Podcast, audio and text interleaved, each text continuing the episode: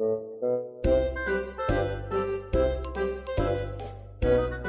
好，欢迎收听游泳音浪，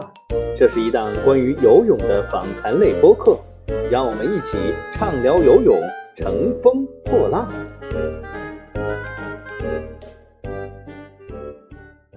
各位游泳音浪的听众朋友们，大家好，我是张斌。最新一期的节目啊，有点姗姗来迟啊。这一期呢，我是一个单口，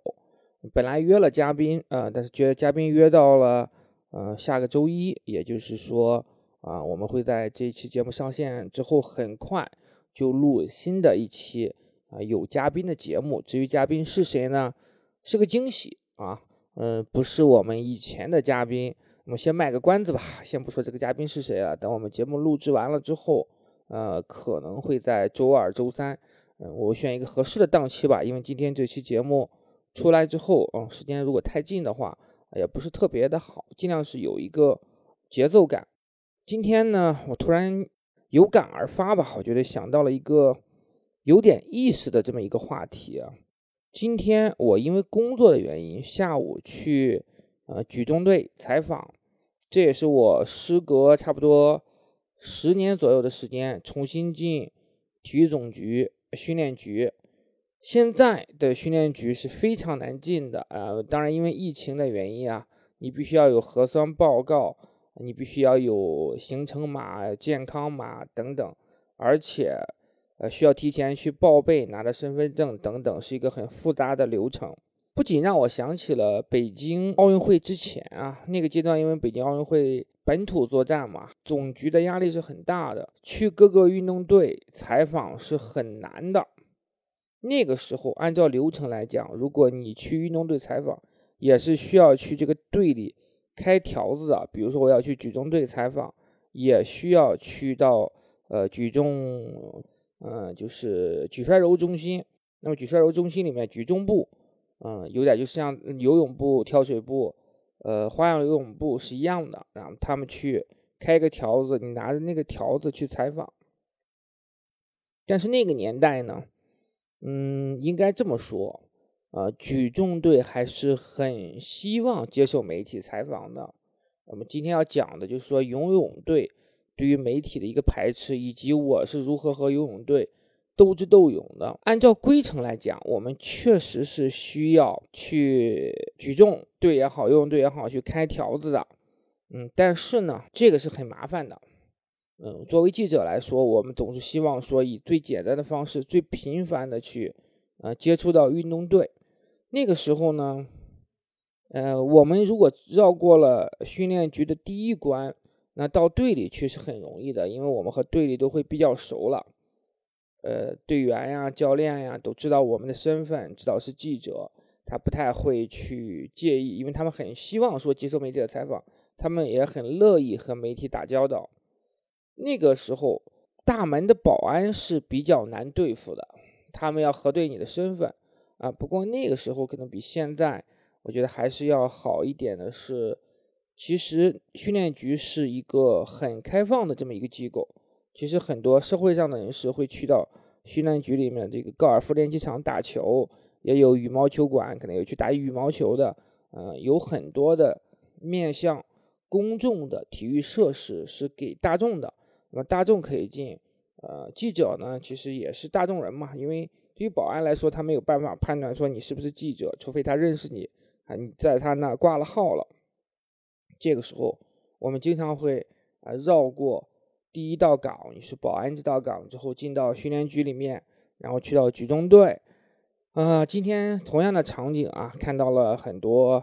呃往昔的这么一个场景，但是标语呀。啊，整个内部的结构也都变了，因为以前，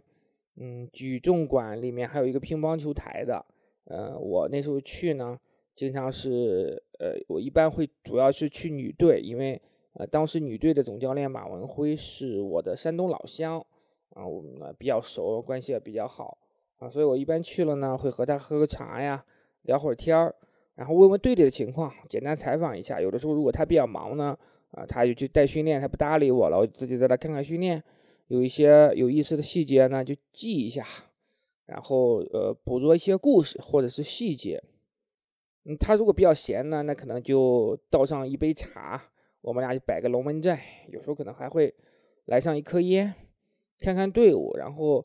队员训练完呢，一般下午可能五点左右的时间，他们放松的时候，这个时候是可以采访的。无论你熟的或者不熟的，女队的我我基本都很熟，因为有马文辉这个关系吧。男队的队员可能没有那么熟吧，但是呃，举重运动员是很 open 的，他们大多数是来自于。呃，农民家庭是非常的，嗯，亲切，也很有亲和力，没有什么架子。无论他是奥运冠军也好，或者是说他是世界冠军也好，或者说他是小队员也好，其实对大家的态度都是，嗯，很开放、很 open 的。那么有时候跟他们呃采访一下呀，聊一聊。啊，采访完了之后呢，有很多队员还在，我们可能就一起会打打乒乓球。嗯，因为他们。虽然是世界冠军啊，但可能乒乓球方面也未必能打得过我。就是，嗯，术业有专攻嘛，有一些我们会挑一些水平相当的队员，我们一起打一打，一起聊一聊。偶尔呢，嗯，也会说在训练完了之后聚一聚。我比较常态是周五的下午，我从当时供职的报社就在幸福大街，离训练局走路的话可能就两百米吧。我三点多。或者是两点多，把工作的处理的差不多之后呢，我就拿着一个录音笔或者拿一个小小本儿，背着一包，然后呢，从幸福大街就走到训练局，绕过保安指导岗，进到举重队里面。然后如果有关系特别好的队员，他就会说：“哎，今天周末了，嗯，晚上有没有事儿啊？没事儿，我们一起出去吃个饭。偶尔呢，也可能喝点小酒。那个时候。”呃，管理是很松的。我我之前也讲过，说，呃，也跟吴鹏啊，嗯，跟庞佳颖啊，包括，呃，那个当时游蝶泳的是谁？季季丽萍，还有唐毅，呃，当时，嗯，我们也都吃过饭。包括有一次，呃，还遇到了啊默克嘛。然后那时候默克和周亚飞可能都在谈恋爱，啊，过来也聊一聊。那个时候因为。运动员他们实际上，嗯，没有这个后来的饮食的这么限制，因为后期呃，除了欧阳坤鹏啊、童文啊，都是瘦肉精这个兴奋剂阳性，所以导致了体育总局是严禁运动员外出吃饭的。呃，那么呃，后来我们见采对采访对象啊，见队员，更多的是约着大家喝一个咖啡，聊聊天呀，采访一下。嗯，可能会会更好一下，因为吃饭的话是，啊，队员他不太敢的，因为最开始的时候我们经常还是去国瑞城啊，里面有很多的火锅店啊，一起吃饭，包括去吃南门涮肉啊、阿兰餐馆啊等等，是很好的。有私交的运动员不仅仅包括举重队啊，也包括游泳队，也包括跳水队的队员，很多很多。嗯，相对来说，我觉得跳水队的队员是比较难打交道的。啊，也不是说他们人不好，而是，呃，跳水队的孩子更多的是小孩十几岁，他没有，呃，那么主动的意识是说和媒体记者做沟通。那么你像举重队啊或游泳队，他相对比较成熟了，他觉得，哎，我多交一些朋友，在媒体这方面有一些呃私人的关系，总之会有一些便利的，包括我可能需要一些发声的时候啊，我有自己的。关系比较好的这样的一个渠道，跳水队是相对啊比较少的，因为成熟的运动员少，二十多岁的毕竟是占少数，大多数跳台的选手，尤其是女子跳台，男子跳台也差不多吧，都是很小的一个孩子。那个时候是很好的一种呃媒体和运动员之间的关系，但是呢，我们要回到我们这一期要聊的主题，就是说，哎，游泳队。到底是怎么样的？为什么我没有在之前主动谈到了说去游泳队经常看队员的训练？这个就是要必必须要回到说，呃，这么多年以来，游泳中心，尤其是游泳队，他逐渐的对媒体是一个很排斥的这样一个状态，他不太愿意说主动的让。队员、教练去和媒体打交道，他也不太信任说，呃，当时像我所在的这种都市报的媒体，他更愿意相信，呃，他们眼中的呃中央媒体也好，核心媒体也好，比如说是啊通讯社，比如中国体育报，比如央视，这个是他们是最信任或者是最认可的这样的一些渠道。那对于我们的工作开展来说是非常不利的。如果我能够像去举重队一样频繁的去游泳队去接触到队员，那我们一定会挖掘到更多有意思的故事和细节。那对于我们的报道来说，一定有很大的帮助的。很遗憾，我印象中去举重跳水馆里面采访游泳少之又少，少的可怜。呃，有过公开课。那那个年代还有公开课的啊，现在都是没有公开课了。那我必须要说，在零七零八年，呃，甚至零九年之前吧，那么游泳队对媒体还是比较重视的。那虽然没有那么频繁的会安排媒体的采访或者是公开课，但啊，你比如世锦赛之前，国家队集中之后。还是会有个别的这样的一个公开课，面对媒体来让媒体接受采访。那个时候就是，如果你能进到队里，见到队员，见到教练，这个采访是没有什么障碍和难度的。那最大的难度是来自于中心这方面的一个设置，就是说他不安排这样的一个采访，那你进不到队里，进不到馆里，因为他游泳馆是一个。相对来说比较封闭的这么一个馆，嗯，那有专门的这个呃人员值守，它不太会像我们去举重队那么方便。这个东西就是说，哎，责任主要是在呃游泳中心这一方面。那我现在讲一下我自己更多的亲身经历，就是呃在都市报里面。我所在的媒体又是非常不受待见的一个媒体。其实当时，哎，我我供职这家报纸叫《新京报》嘛，嗯，我我相信有一些朋友也是知道了，看过我在上面写的文章，是非常嗯冉冉升起的一颗媒体新星吧，逐渐在全国啊，不仅是北京了，拥有了很好的一个知名度。那当然，它毕竟是一个新的媒媒体。我刚从事，我刚到《新京报》的时候。那么打电话采访呀，或者是说约采访的时候，啊，告诉他我所供职这个单位的时候，好多人哎还没有听过这个媒体，就是他问哎你们这个报纸是哪个城市的等等，嗯，那说明是呃毕竟是一个新的媒体，它它被呃公众认知是需要一些时间和过程的嘛。那在游泳中心里面，我们被接纳的程度是更低的。嗯，这里面呢，当然有背景的因素。在我到《新京报》负责游泳这个项目采访之前，啊，也有一个游泳专项记者，他呢后来是我的很好的一个朋友啊，现在也不做媒体了。他当时就是被游泳中心封杀过的。呃，我后来听其他同行讲过，因为呃，在当年我们这个媒体是以比较敢言著称的。啊，你好的地方我们肯定会说好，你不好的地方我们和勇于报道。那么我举一个简单的例子，你就知道这个媒体的态度了。呃，当年孔令辉出现过一次酒驾这个事件，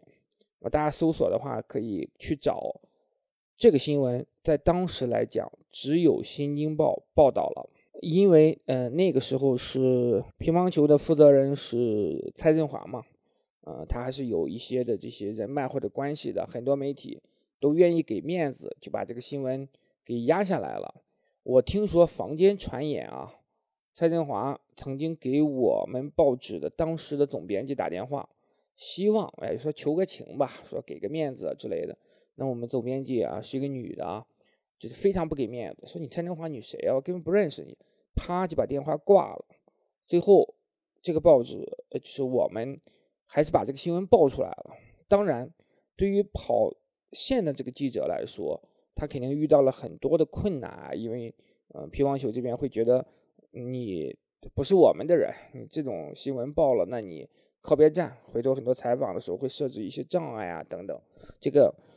呃，反正对他的工作会带来了一定的困扰。但是这个事件呢，确实是，呃，爆出来了嘛。那么，呃，也是全国人民也都知道了。我自己也亲身经历过一次类似这个情况啊。当时二零零七年年底，中央电视台体育频道要改名为中央电视台奥运频道。呃，这个事情如果大家有兴趣的话，可以搜一下啊，网上应该也有。嗯，我呢是被我们报纸派去采访这个事件，因为是一个也算是一个比较大的新闻嘛。那么当时这个活动是央视的张斌主持的。后来发生的故事，我觉得很多人都知道了啊，也没知道的。我帮忙回溯一下，因为当时整个中央电视台精英进出，呃，沙童就坐在我们前边，梁一苗啊，沙童，那么张斌主持，所有知名的这些主持人全在，央视的领导，很多体育总局的领导，很多这个头头脑脑嘛都在，这个出现了胡紫薇，就是张斌的夫人，呃，突然间跑到台上去，呃，质问张斌，就是。呃，包括一些私生活的事情嘛，有兴趣的朋友自行搜索吧。嗯，这个是一个呃八卦的事件。嗯，那么这个事件爆出来之后呢，当时呃也有媒体吧，我我当时的朋友是在嗯网易工作的，也拍了视频，也有图片。嗯，那么呃因为是一个很轰动的这种八卦事件嘛，后来就是很官方的渠道呢就开始。希望媒体不要去报道这个事情，啊，媒体同行之间嘛，也有很多媒体是给央视这个面子。那当时我接到的指令就是，呃，照常报道。那因为我是为我们这个报纸服务的，虽然其实我在之前也采访过张斌嘛，他也是，呃，我非常敬仰的这么一个前辈啊，当然跟我我们的名字比较相似，没有任何关系，嗯。就是这个事情，就是我还是坚持写了，而且啊，新闻还爆出来了。比较搞笑的是，过了若干长时间吧，然后我们报社又安排我去采访张斌，呃，具体什么事情我忘记了，但是肯定和当年这个事情是没有关系了，也没有过太长一段时间，我就给这个张斌老师打完电话，然后我就说，呃，张斌老师你好，我是新京报的记者，我也叫张斌。那边张斌老师在那边听到这个消，这个听到我的名字之后，嗯，沉默了片刻，然后叹了一口气，唉，长长的一声叹息，唉，有一种这个一言难尽、欲言又止的这个这个情况吧。当然后来呢，他还是比较配合、比较大度吧。我只能说，嗯，是一个很有才华的一个前辈。那私生活的东西，我们当然不会去过多的去点评了。我们也不知道内情，啊，这么就是呃讲了这么一个背景之后，就可以知道说我之前的这个同行，就是我的朋友，嗯，徐老师，他当当时是做游泳的时候，也是面临的很大的压力。我后来听到另外一个同行讲过，当时游泳中心的通气会。只通知了很少的记者，中央媒体都会在，啊，新华社啊，呃，人民日报啊，央视啊，中国体育报，他们肯定都会在，但都是报，他们可能会选择一些关系比较熟的，或者觉得他们认为是啊比较有影响力的报纸，比如北青报啊，嗯，比如北京晚报啊等等这样的，就相对来说是会更有影响力的这些媒体。那我的同行。嗯，我的前任吧，就是他是不带邀请之列的，他非常执着的要去采访这么一个通气会，嗯，最后呃好像是闹得有点不太愉快吧，就是他去到之后，啊，当时被游泳中心负责新闻宣传的这个某位人士吧，啊，后来我也跟他打交道啊，不是很好打打交道的一位大哥就赶出来了，嗯，当然我这个事情没有求证过，是从同行那儿听到来的。我觉得呃可信度是很高的，因为我后来也经历过同样的这样一些事情，我从来就没有在游泳中心的采访邀请之列。这个采访啊，因为就是一个非常纯粹的采访，没有任何经济利益的。你比如说，他有给记者如果有车马费、有红包的，不喊我，那么情有可原，无所谓，因为我也不是说哎靠你。游泳中心来生活，也不是你给我发工资，我也不会说被你这些呃糖衣炮弹所腐蚀的，而是很正常、很正经的采访，比如说是通气会，比如说公开课，全不叫我的。那么我们主动打电话去，人家也说你不在这个名单之中。直到现在吧，去年苏湖的体育记者郭健还在津津乐道的说到我当时被游泳中心拒之门外的往事。郭健大哥呢，他不是主要跑游泳的记者，当时他们游泳记者可能出差了，所以郭健大哥呢就是临时来呃替采访。那他也不是很熟嘛，他就说。因为当时游泳搜狐的游泳记者跟我关系还是不错的，然后我郭大哥呃也认识我，联系我们一起去。后来我们发现，呃，当时有专门的安保人员在总局训练局的门口来放记者通行，如果没有在名单之列的，是不会让你进去的。这个就，呃，我觉得是很尴尬的，因为。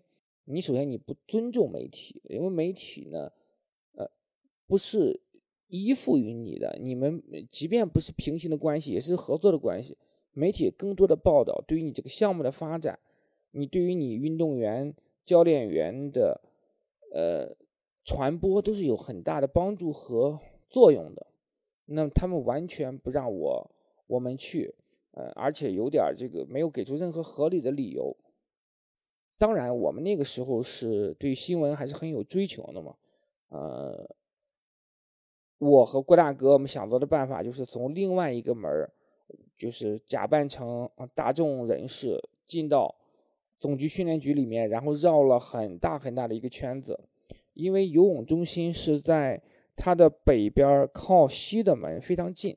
呃，进去这个门之后就到了游泳中心那个楼了。安保人员就是在这个门口来统计，呃，进入的媒体。那在它东边其实还有一个门也是可以进的。那我们就从东面这个门进去之后，绕了很大一个圈子，绕过游泳跳水馆之后，来到游泳中心这个楼里面。当我们进到这个采访会议室的时候，那么他们呢确实也没有好意思说把我们赶走。呃，门口有工作人员来。确定这个采访人数或者是采访记者的姓名的话，那么他其实在中心这里面就没有更多的核查了。当然，他们可能看到一些陌生面孔嘛，也不太好说什么。但我觉得，你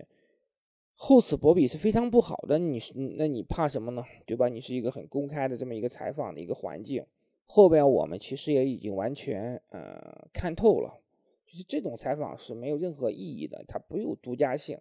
那么你的呃，如果无论问问题还是啊，中心的相关领导啊、总教练呀、教练来接受采访，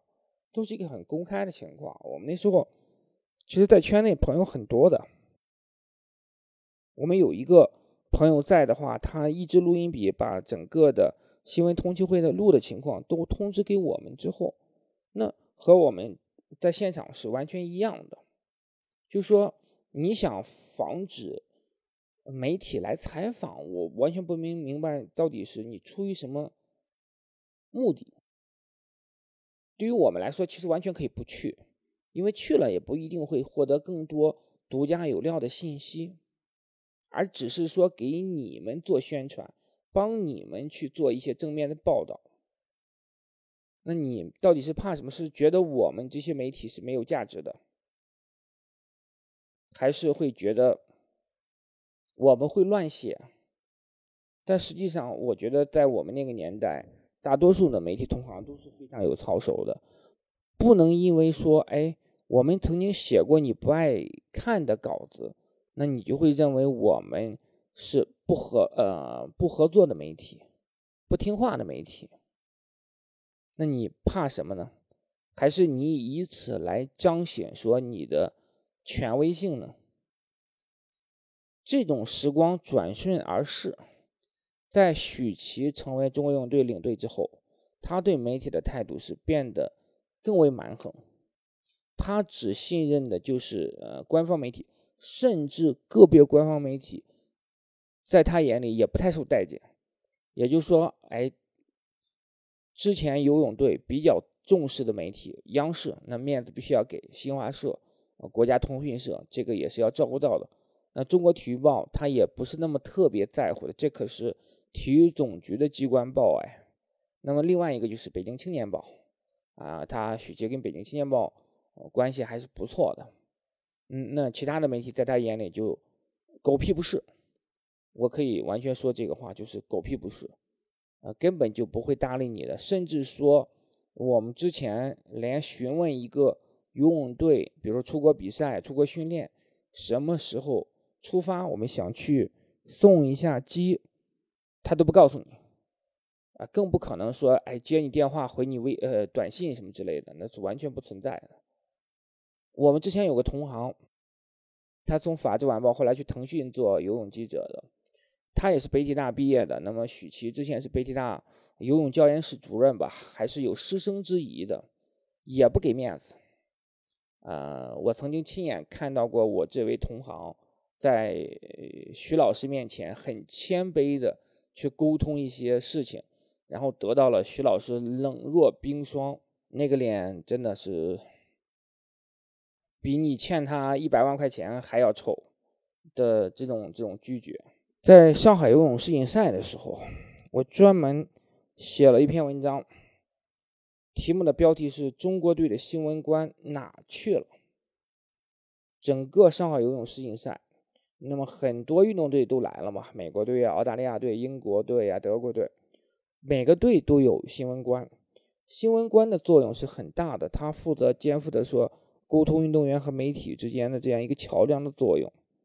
嗯，他们在我看来也是一道风景，因为比赛的时候呢，他们会坐在混合区的坐席上观看比赛，等运动员过来的时候，他们会把运动员带到。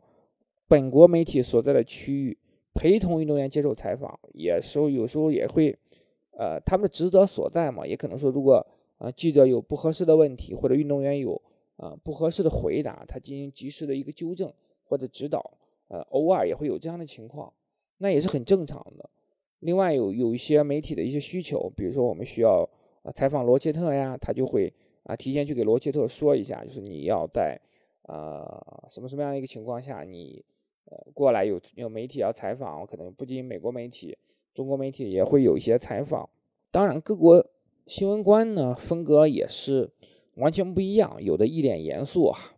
嗯，你比如说英国的新闻官，他就要求本国媒体必须在规定的地点、规定的时间啊来做采访，超过时间他就会带运动员走了。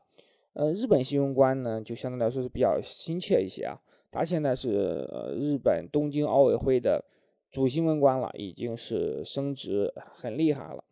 嗯，他是美国毕业的啊，可能是斯坦福大学吧。我印象当中，因为李博跟他是很好的朋友，他能说一口流利的英语，然后也给李博安排过嗯北岛康介的采访。唉，那在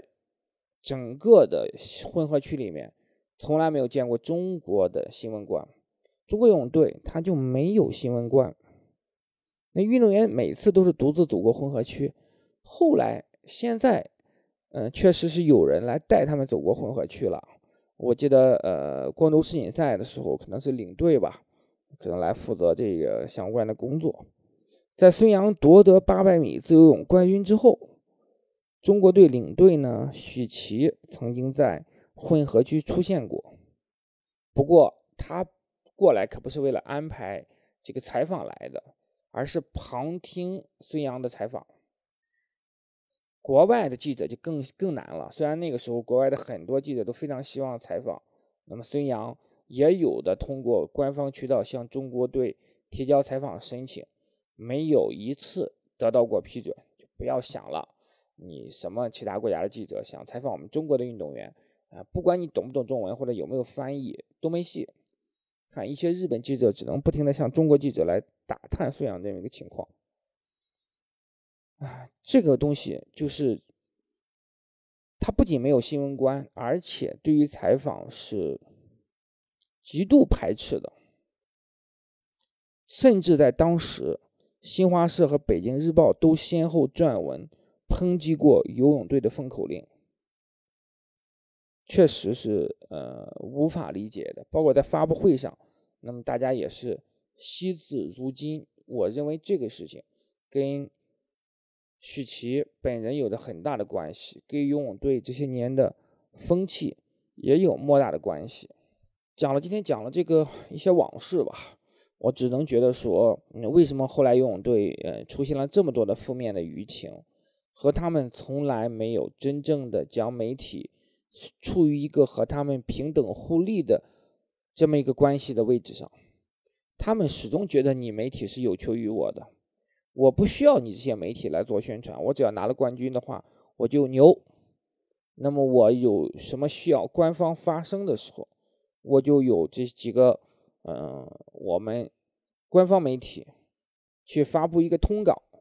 就 OK 了，我也不需要去过更多的解释，甚至在后来，啊，连通稿也都没有了，那就直接发一个声明。呃，或者有的时候就连声明都没有，就是包括这个啊宁泽涛这个事件的时候，什么声明都没有，也不会接受采访，也不会正面回应，甚至包括后来这个孙杨啊，因为涉嫌暴力抗检被禁赛这个事情，那么中心啊也只是有一个这个声明，而绝对不会说接受采访，在媒体上去去解释这些东西。嗯，现在的媒体的环境可能就会更差了，因为大家更没有机会说。啊，接触到运动员呀，接触到队伍，对于这个项目的发展来说，一定不是有好处的。我们已经很难看到说，哎，有运动员的专访，因为这些专访的话是体现运动员更多背后的故事。对不起，你想知道的都没有。那么你能做的只能是说，哎，赛事的报道，他游了多少，嗯，成绩，拿了什么样的冠军，但他。究竟是一个怎样的人？比如说张雨霏，比如说刘湘，那么他到底是一个怎样的人？他有什么样的性格？他有什么样的爱好？他曾经遇到过怎样的挫折？或者说他的成功是什么原因造成的？我们一无所知。我不认为一定怪罪于说现在的媒体环境，现在的游泳记者变少了啊，当然这一定是有的，但更多的是你这些这些年，你作为游泳队也好，你作为游泳中心也好。你是如何对待媒体的？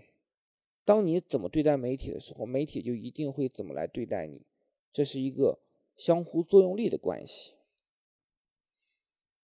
嗯，今天讲了这一些往事吧，啊，包括我之前和游泳队啊，因为就采访这方面斗智斗勇的一些一些故事，以及嗯现在的整个这个现状，我们做了一个简单的分析。我不是，我不奢望说游泳队他们能够有所改变，尤其在现在这样一个环境情况下，那是更是不可能的了。但我想说的是，对记者更好的中心所获得的正面的报道一定是最多的，那一定对你是最有利的，你一定会能得到最好的口碑。这期节目。我们就到这里，然后是一个往事的一个回溯，呃，希望大家没有听烦，感谢各位的收听，我们嗯几天之后的下一期节目再见，下一期节目哦，新的嘉宾一定会给大家带来新的惊喜，敬请期待吧。